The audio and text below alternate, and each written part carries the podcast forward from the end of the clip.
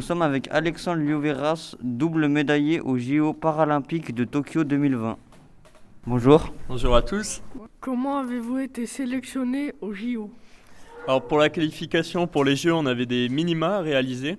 C'est-à-dire que sur la piste, on devait réaliser un temps qui était euh, inférieur à 4 minutes 10 sur 4 km. Donc euh, on a réalisé ces minima sur une compétition au mois d'avril où on a effectué un temps de 4 minutes 5. Donc voilà, 5 secondes en dessous des minima qui étaient demandés pour euh, la qualification pour les Jeux. Et ensuite, on devait faire un podium au championnat du monde. Et donc c'est ce qu'on a réussi avec le, titre de vice-champion du monde du contre-la-montre au Portugal au mois de juin. Comment s'est passé votre entraînement avant la compétition? Alors l'entraînement, il a été très intense. On a fait des, des gros stages d'entraînement en altitude pour bien préparer euh, le corps euh, à répéter des efforts intenses. Et euh, donc voilà, depuis le mois de janvier, on a fait euh, pas mal de stages avec l'équipe de France. On a fait des stages à Hier, dans le sud de la France, à Roubaix, dans le nord de la France, à Nice, chez mon coéquipier, Corentin Hermenot. Passé quelques semaines sur Nice pour, euh, pour profiter de, la température clémente et pour faire voilà, des gros stages de préparation avec beaucoup de kilomètres et pour arriver en forme au jeu.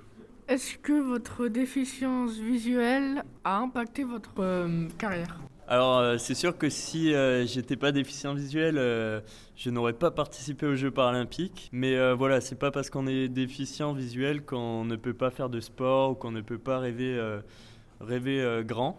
Et c'est grâce à cette déficience visuelle que j'ai pu me qualifier aux Jeux paralympiques.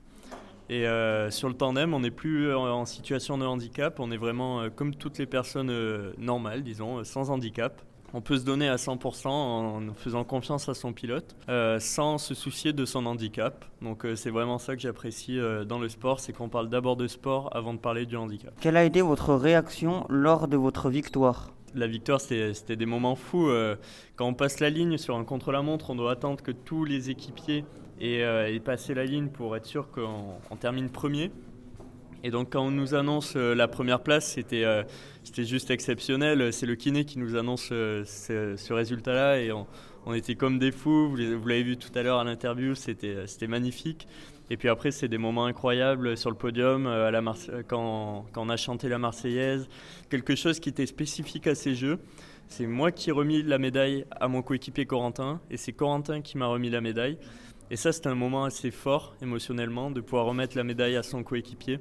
Ça avait beaucoup de symbolique et euh, j'espère que ça restera pour les Jeux de Paris en 2024. Quels sont vos futurs projets? Comptez-vous participer aux JO de Paris 2024 Alors pour l'instant, je vais, je vais d'abord euh, couper, récupérer, voilà, vraiment recharger les batteries pour revenir à l'entraînement avec la NIAC. Donc euh, je vais reprendre l'entraînement au mois de décembre.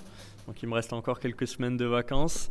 Euh, et, ensuite, il faudra repartir au travail pour préparer Paris. Et euh, donc voilà, on aura trois ans seulement pour se préparer, contre quatre ans d'habitude euh, pour des Jeux Olympiques. Mais donc voilà, trois ans, ça va être court et il va falloir être en forme dès le début pour, pour espérer aller chercher une autre médaille d'or et pourquoi pas encore mieux à Paris.